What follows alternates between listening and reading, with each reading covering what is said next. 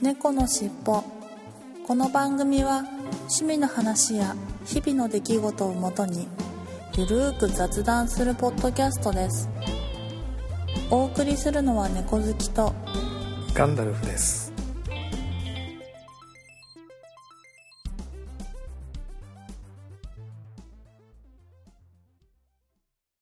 猫のしっぽ。猫のしっぽポッドキャスト第484回始まります。なんかまた今週の前半、急に暑くなって、あんま朝晩は寒いんですが、日中はもう真夏日になるぐらい、横浜北部は暑くなっちゃいましたね。もう夏服なんだか冬服なんだか、着るものに困ってしまう今日この頃です。皆様いかがお過ごしでしょうか？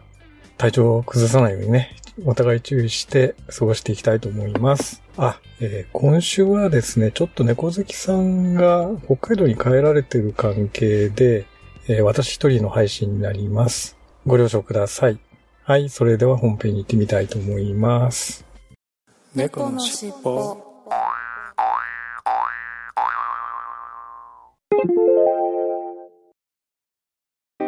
おはようございます。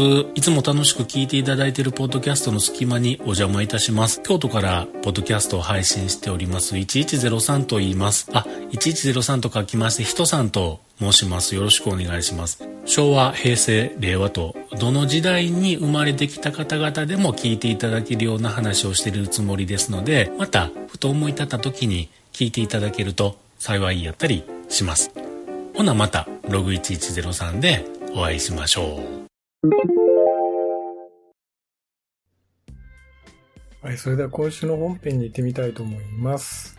はい今週の本編は、えーよく見るホームページ、まあ、サイトのうんうん話ということで、猫好きさんの方からお題をいただいたんですが、はいはい。猫好きさん、ちなみによくご覧になるサイト、ホームページと、はい。まずはじゃあ教えていただければと。はい。うんと、私がよく見るサイトは、はいうーんと、うんと、山本水産、山本センターっていう、はい。うーんと、なんか、うーんと、北海道の食材うん。を使った、なんか、珍味とかが売ってるはい。サイトをよく見ます。山本水産。はいはいはい。はい。山本水産株式会社ではい山本センターっていうところなんですけど、はい。なんでしょう、うんと、珍味が好きで、私。はい。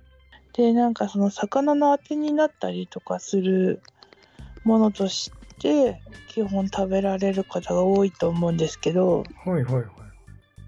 私全然お酒飲まないんですけど、うん。あのーちっちゃい頃からなんか結構珍味をよく食べるはい家だったんですよね。はい。で、なので、すごい珍味、お酒飲まなくてもなんかお菓子としてはい。珍味がすごい好きで、で、あのーこの珍味を食べたいなって思って、はい。で、ここの珍味の味付けがすごい好きでですね、は何度か頼んだことあるんですけど、はいはまあ基本的になんだろうあのすごい好きだとは言いつつあ。はい。そんな全然あの頼まないんですよそんな 1, 年に1回とかもう全然頼まなくて、うんうんうん。本当に5年に1回とかぐらいえしか頼まないんだけどえ。うん。でもああまたこの珍味食べたいなと思ってはい。毎回同じサイトを見るんですよね。頼まないけど見る。はい、頼まないけど見るんです。うん。うん。って。いうこことをやってますね。はいはいなんか、結局、そのなんか、ここの珍味って結構、なんでしょう。なんか、あの、送られてくるのに、普通なんかいくら分買ったら送料無料みたいなのあるじゃないですか。はいはいはいはい。だからそういうのがあんまりなくてですね、えあのーでもって、うんと、ものによってはなんかちょっと、あの、冷凍して保存してますみたいな感じの珍味とかもあったえ。りして、はいはいはいはいあの、頼むとなんか冷凍料金とか冷蔵料金を、で届くんですよ。うん。なので、その、送り賃だけで、その商品以上に取られるんですよね。なるほど。はい。だから、送料の、あのそういいわゆる送料の方が高いってやつですよね。はい、送料がすごい高くうて、ん結果1個だけだったら絶対に送料以上にな、送料が高くなっちゃうから、うん。何個も頼まないと、なんだ、元が取れないわけじゃないけど、まあ元が取れない。うん。まあ、もったいないですよね。そう、もったいない気分になっちゃって、でも結局その珍味と送料とっていうのを考えたら、うん、結構莫大な金額になって、珍味でこの莫大な金額を払うかって言ったら、なんかそれも、そのお金にめちゃくちゃ余裕がないと買えなくて、はいはいはいはい。みたいな感じで、まあ結局普通の珍味よりかは相当リーズナブルにやってはいるんですけど、うん。うん、いざ頼むってなるとお金かかるから、っていうので、珍味食べたいなと思って、うん。いつもこのサイトを見るっていう感じですか。うん。なるほど。うん。っていうことがこれは、あの、今ちょうど、その、はい山本水産のホームページ見てますけど、まあはい、、珍味としては安いですかね。はい、安こっいですね。ちで普通の、普通の珍味買うよりは、はい。安いんだけど、送料を考えると確か北海道だから割高だよね。そうで、そうそう。冷蔵、冷蔵便、冷蔵便で頼まないといけないでしょこれ。多分。そうなんですよ。ああ、だから乾物じゃない、本当にこれ、なんか作りたてのそう、っていうか、珍味な感じ。珍味だから、はい。冷蔵、冷蔵、要冷蔵になっているんで、うんうんうん。うん、そうすると、確かに送料がめちゃくちゃ高い。北海道からね、神奈川とかってめちゃくちゃ1000円以上かかっちゃうよね。多分ね。そうなんですよ。ほんとなんかうん1800円とかかああ、かだからって、2000円弱ぐらいかかるか。そうか。そう、1個500円ぐらいうん。のものを、その2000円弱で頼むかってなるとなかなうかん。確かに。頼めなくて、うん。まあじゃあい行って買おうって思うんですけど、うん北海道、これ、あの、場所が結構札幌からめちゃくちゃ離れてて、ああ、そうなんですか。これ、ほはいね、ば場所は北海道っていうとこまではよくわかるんだけど、広、広尾町ってなんか、北海道っても広尾ござんすだから、離れてそうだよね。そうなんですよ。うんなので、結局だから、まあ、行ったら買ったとし、行って買ったとしても、結局ガソリン代とか考えたり、もうましてやまあ家帰って食べるって思ったら、北海道から、まあ、札幌からでも送らなきゃいけないから、結局一緒なんですけど、いやーってことでこれは確かにそうだなうん、ど、ど、なんかどっちにしてもあれですね。なんかとっても、そうそうそあの、う。な割ので、いつ高というか。も、うん。そう。なので、いつも食べたいなと思いつつ、はい。あの、買わなくて毎回、しょっぱいものが食べたくなったら見てしまうっていう感じなんですよね。これ今地図で見てますけど、札幌からめちゃくちゃ離れてるんじゃないですか。いや、そうなんですよ、広町。これは、うーん。買いに行けないですよね、なかな十か。勝の方でなんかめちゃくちゃ離れてますね。いや、そうなんですよ。これは、ひょろっと買いに行くって感じじゃないなそうなんです。よ。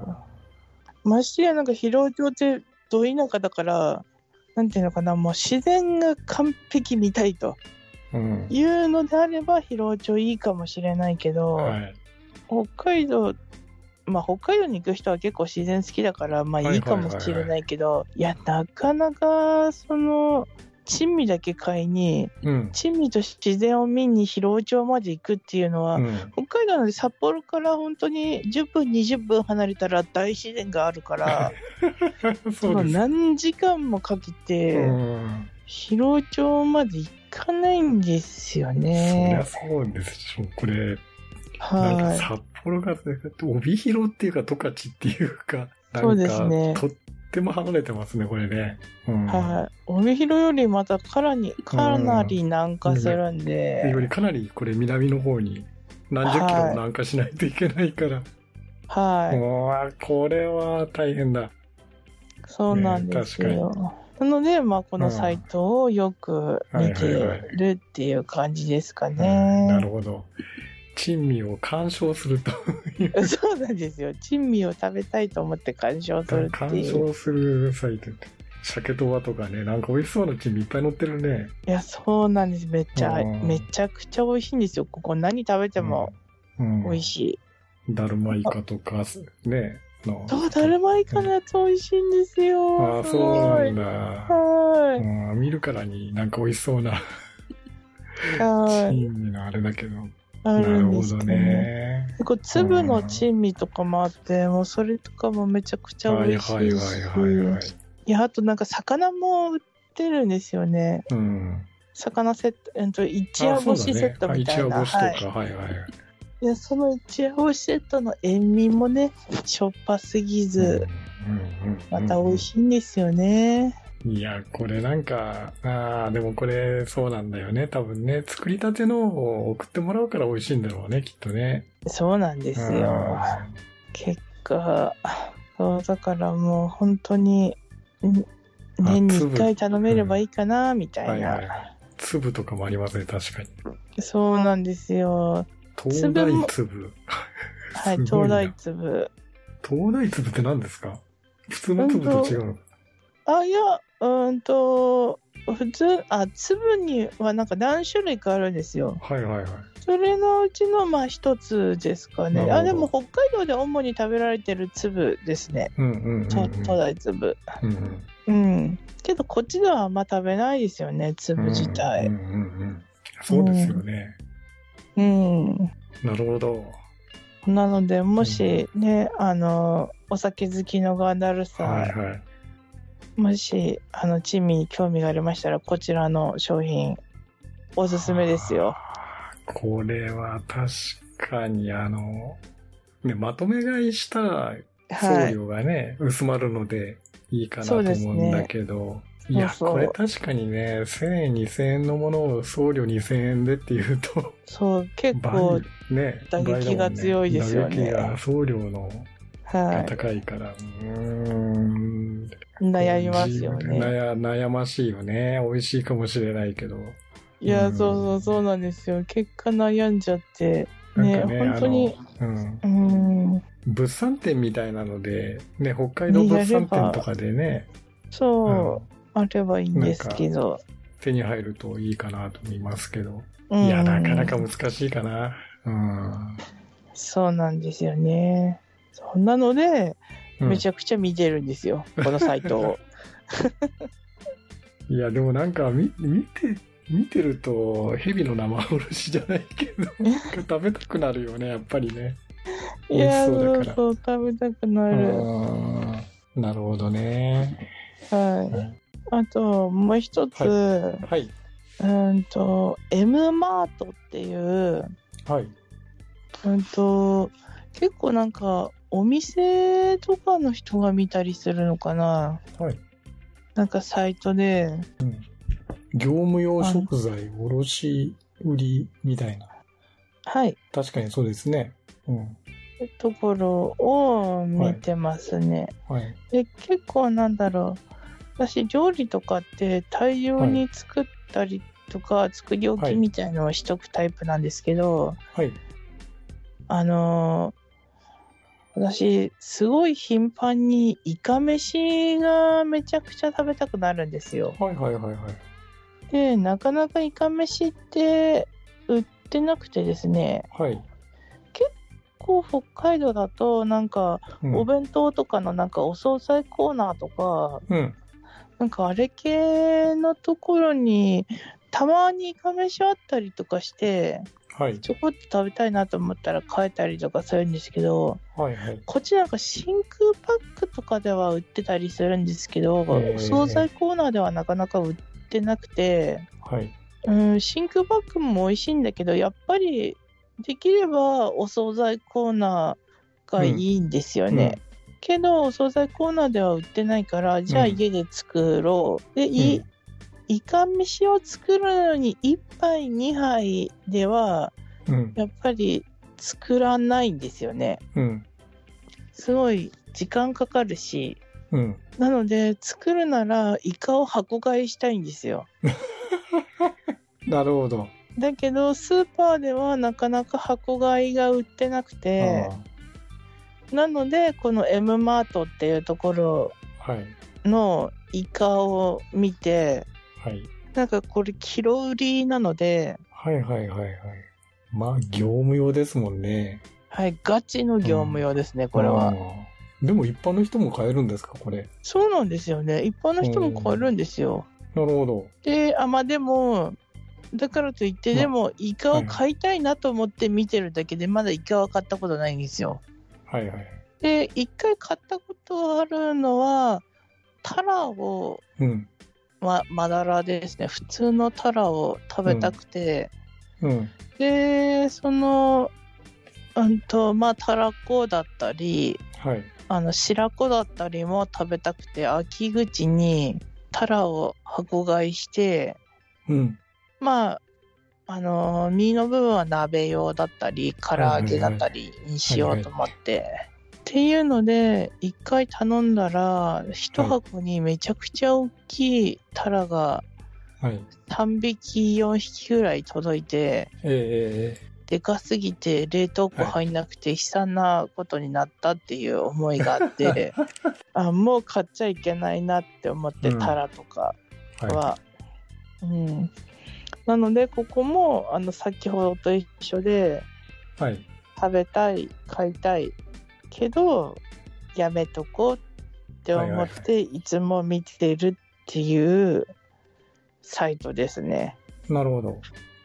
うん。結構いろんななんか、はい。ネタ、なんか寿司、あんと魚とかだしよく見るんですけど、魚のネタだったりとか、まあ、お魚の種類とかが売ってるので、はい。えーこれ家で買ったら、え、何作ろうかなとかって考えてるのがめちゃくちゃ楽しいんですよね。なるほど。はい。うーん、ぐらいかな。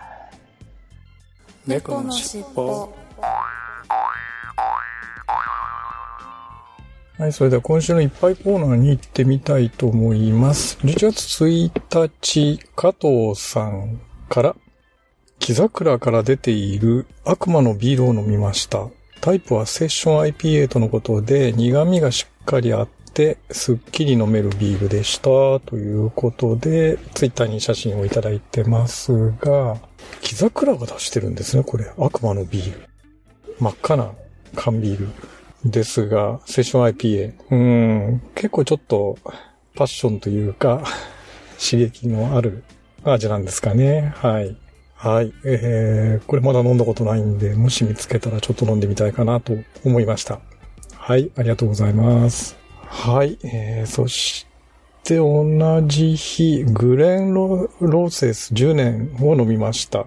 気になってたのですが、なんだかんだで後回しにして飲んだことがなかったウイスキーです。苦笑い。10年はシェリダル熟成とのことで、香りが少し真っカランっぽい気がしました。クラシカルなウイスキーっぽい感じで美味しいウイスキーでした。ということで、同じくツイッターに写真をいただきましたが、グレンロセス10年。あー初めてちょっと私この名前見ましたね。うーん、これは飲んだことないんだが、どうなんでしょう。うん。ちょっとマカランっぽいということなんですかね。と、写真を拡大してみてるんですが、ああ、いや、ちょっと、あの、初めて聞いた名前なので、後で調べてみたいと思います。マッカランっぽい。うん、シェリーダル熟成だとそうですよね。マッカラもそうなんですが、なかなか香りがいいんではないかなというふうに思いました。はい。ということで、今週のいっぱいコーナーでした。ありがとうございました。猫のしっぽ。ここでまた曲を、1曲というか今回は2曲ですね、紹介したいと思います。ここのところずっとかけていますけれども、猫のしっぽのエンディングテーマとして、あの、採用させていただいている、池猫風の歌を作られた風の猫さんから、新しい曲を作られたということで、また曲をご提供いただきまして、で、なおかつその新しい曲が、お騒がせさんによってアレンジされたということで、2バージョンです。全く同じ曲を、風の猫さんオリジナルバージョンと、お騒がせさんアレンジで、ジャスミンさんが歌っておられる、もう一つのバージョンですね。ジャズバージョンということで、聴き比べると面白いよというふうに、お騒がせさんの方からも曲をご提供いただいたので、今回は特別同じ曲を聴き比べということでご紹介したいかなと思います。はい。で、空という曲なんですが、えースカイですね。空ですね。はい。風の猫さんから曲目紹介をいただいていますので、まずは曲目紹介をしたいと思います。空は私のオリジナル2曲目で、今聞き返すと単調でお恥ずかしいのですが、今回お騒がせさんにお願いして2つのアレンジ違いを作っていただきました。そして誕生したお騒がせさんとジャスミンさんのジャズバージョン。自分の単調な曲がこんなに素晴らしく進化するなんて感動です。お二人の才能に感謝しつつ、この幸せに味を占め、また第2弾を企てたいなと思っている今日この頃です。というふうに曲目紹介をいただきました。はい、それでお聴きいただきましょう。風の猫さんの空。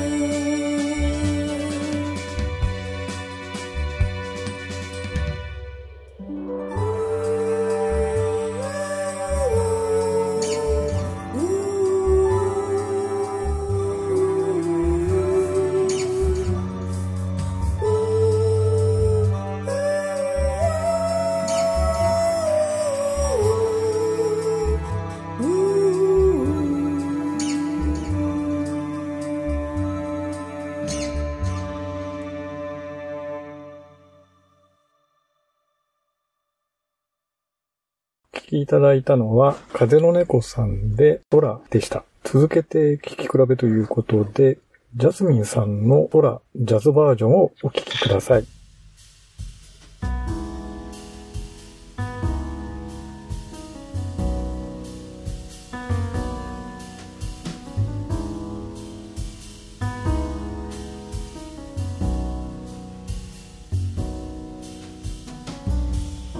Think you're gonna fly the future sky. What a weather is softly blowing. Then you come to me as a huge shake. You do never change eternally. Fly just to us. Where the cloud is touching closely. Then I look at you with deepest warmth. We will never change eternally.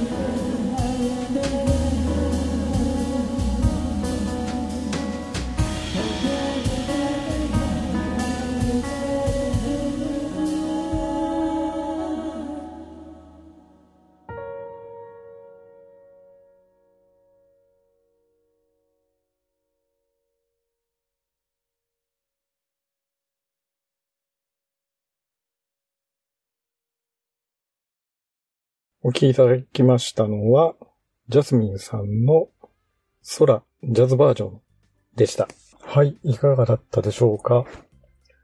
全く同じ空という曲なんですけれども、オリジナルの風の猫3番と、ジャズ風にアレンジされたジャスミンさんバージョンと、二つ聴き比べていただいたわけですが、いやーなんか全く違う曲のように思えてしまったんですけれども、いや、どちらもいいですよね。それぞれ、あの、いいところがあって、風の猫さんのなんか、やっぱり、あのエンディングの三毛猫風の歌同様、すごくほんわかしていて、優しい感じの曲だなと思いましたし、ジャスミンさんのジャズバージョン、お探せさアレンジのものなんですが、これはもう本当におしゃれで、なんかショットバーで聴いてみたいなと。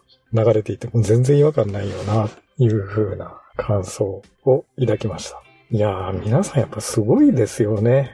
お三人さんとも、すごい才能あるなと思って、もうつくづく感心してしまいました。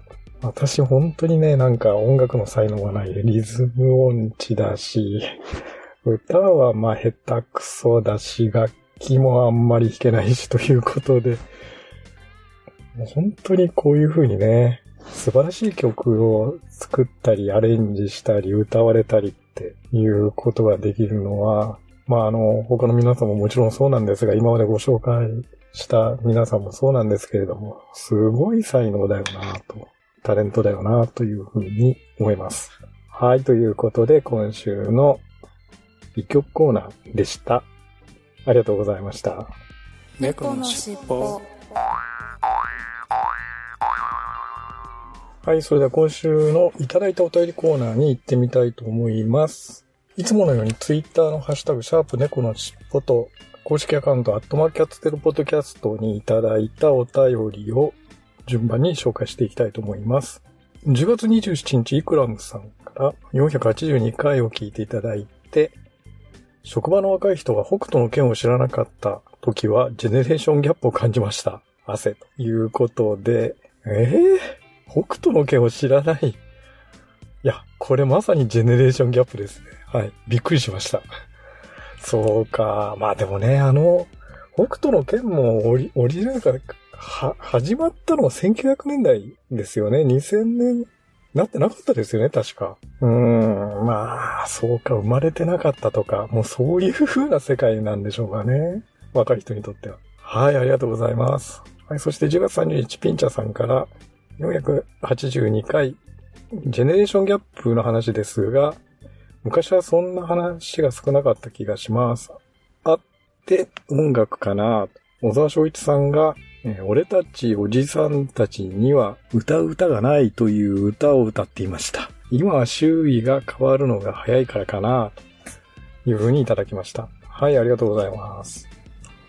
はい、そうですね。まあ、昔に比べてジェネレーションギャップというか、そのギャップ、確かにあの、昔に比べてね、ジェネレーションギャップっていうか、そのギャップの幅、ギャップが大きくなったような気は確かにしますよね。昔はそんなにギャップが、年代が違ったってまあ、大した話じゃないっていうのは時代の流れが遅かったっていうことなんでしょうかね。はい、ありがとうございます。はい、そして10月31日、ゆうさんから、レーザーディスク懐かしいですね。LP レコードと同じサイズの30センチだと思います。LD 再生装置はあっても、赤、赤、白、黄色端子がつながるテレビがないですよね。私は30年前に録,、えー録音したカセットを実家に100本以上置きっぱなしにしています。ドルビー C などを再生できるカセットデッキ必要という風にいただきました。はい、ありがとうございます。いや、確かにそうですね。今、あの、アナログ端子が、ほぼ新しい液晶テレビとかだと絶滅して HDMI 端子に置き換わっちゃってますもんね。うん。ビデオデッキとか、ね、あのブルーレイディスクのデッキとかかろうじて残ってるものもあったりするんですが、そういえばアナログ端子がだんだんなくなってきたな言われてみれば確かにそうですね。アナログ端子につなぐことができなくなってしまったと。これはちょっとやばいな。早めに なんとかしないとって思っちゃいましたね。はい。あとカセット、ドルビー C。懐かしいですね。ドルビーノイズリダクションシステムですよね。ドルビー NR。で、ドルビーも ABC って、あの、いろいろレベルがあったりしたんですが。うーん、確かに。あのーこれって、まあ当時画期的だったんですよね。ノイズを、あの、ヒスノイズとかを落すために、ドルビーをかけて録音したものをドルビーでかけて再生すると、そのヒスノイズが低減されると、高音のノイズが、さーというようなノイズが低減されるということで、当時画期的な技術ということで、もう一気にドルビーシステムっていうのは普及したんですけれども、いやー懐かしいですね。うん。考えてみたらね、その音を全持ち上げて、で、再生するときにそこは高音を下げるっていう仕組み、単純に言うとそういう仕組みだったかな。確かそういうふうに記憶してるんですけれども。まあまあ、画期的なシステムだったなと思います。いや、カセット100本ですか？カビてないですかね？大丈夫ですか？はい、ありがとうございます。はい。そして同じ日、カセットデッキも高いですね。確かに高いですよね。そして続けて同じ日にラジオでオンエアされた80年代アーティストのライブ番組音源は今にして思えばお宝なんですが、という風に続けてユーさんの方からいただきました。まあ、やっぱそうですね。80年代のライブ番組音源っていうのはもう本当お宝ですよね。まあでも、なんかね、80s みたいな CD が出てたりするんで、まあライブではないですけれども、曲自体は割と夏メロ的に 聴けたりはするんですけどね。まあ確かにライブはお宝ですよね。はい、ありがとうございます。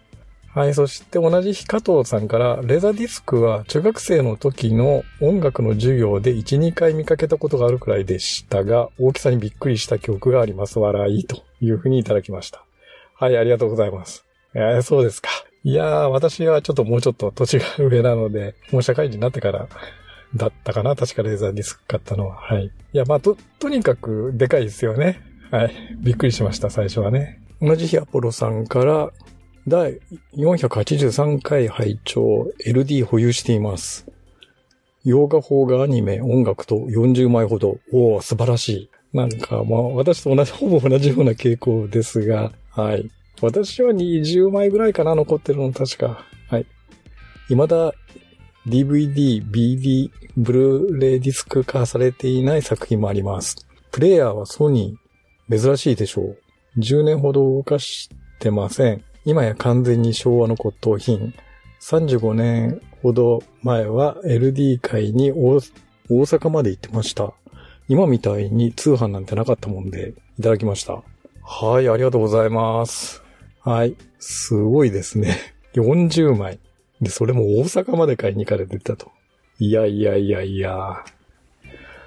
あのー、私は、まあ当時関東、やっぱりずっと関東に住んでいたので、割とあの、近所の、もう、都内とか、まあ、まあ、都内にも行ったし、神奈川でも買ったしということで、近所で買えたので、遠征したという記憶はあんまりないですけれども。いやー、そうですか。うん、まあ確かにね、もう昭和の骨董品ですよね。で、プレイヤーがソニー。うん、確かにソニー珍しいですよね。レーザーディスクは基本的にはパパイオニアが開発して広めたんで、まあで、レーザーディスク陣営は割とソニーとか、業務用の方から入ってきたんで、ソニーとかが後から乗っかってきたんで、ソニーもプレイヤー出してたりしてましたよね。確かに珍しいですね。まあ当時ね、ベータ VHS というビデオテープ戦争の後、レーザーディスクと VHD 戦争っていう、やっぱりあの日本ビクターとパイオニアが違う企画で争ってましたが、VHD がなかなか、なんか開発に難航して、2、3年発売が遅れたらもう一気にレーザーディスクの方が普及したと。ビデオ、VHD は、あれ、あの、ディスクがなんか、ケースの中入ってたんですよね。レーザーディスクはもう剥き出しだったんですけれども、まあその辺もあってなかなかちょっと開発に難航したのかなと考えたりをしてますけれどもね。はい。ああ、そうですか。アポロさんももう40枚もお持ちだと。うん。でも今、なかなかね、もう再生する気力もないというか でもそのうち本当にあれなんだよな。あの、再生しないと、再生できなくなっちゃう。さっきのユーザーの話じゃないですけど、端子がなくなっちゃうんで、アナログ端子がなくなっちゃうんで、コンバーターとかつけなきゃダメよね、みたいな時代が来るんじゃないかというふうに思ってますけれどもね。はい。はい。ありがとうございます。はい。そして、同じ日、アポロさんから令和4年10月31日、ポッドキャストキーだより丸2ということで、えーたくさんのハッシュタグの中に猫の尻尾の483回を入れていただいてます。ありがとうございます。はい。そして11月2日、ケンチさんから483回拝聴最近は特に時の流れが早すぎて落ち着きませんといただきました。はい。ありがとうございます。はい。もう本当に同感です。激しく同意します。ケンチさんと同じで、もう時の流れが非常に早いような気がしますね。もう目まぐるしく技術革新というか、技術のもう変わって、あの、本当にのんびりした昭和の時代とは大違いという気がします。はい、ありがとうございます。ということで、今週のいただいたお便りコーナーでした。ありがとうございました。猫のしっぽ。はい、エンディングです。はい。今週はオープニングでもちょっとお話ししましたが、えっ、と、猫どきさんがお休みなので、私の一人喋りでお送りしました。ちょっとここのところね、いろいろ番組の中でやりたいことをいろいろやって、長めになってきたので、少しエンディングも短めにして、全体の収録時間を短くしようかなと、画策しています。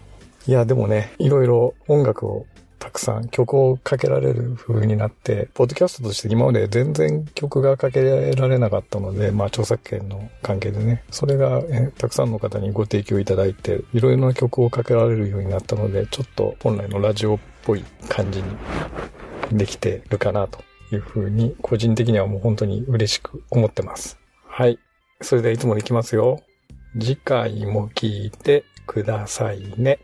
最後までお聴きいただきありがとうございました。それでは、いつものように、猫の尻尾のエンディングテーマ、風の猫さんの三毛猫風の歌を聴きながらお別れしたいと思います。それでは失礼します。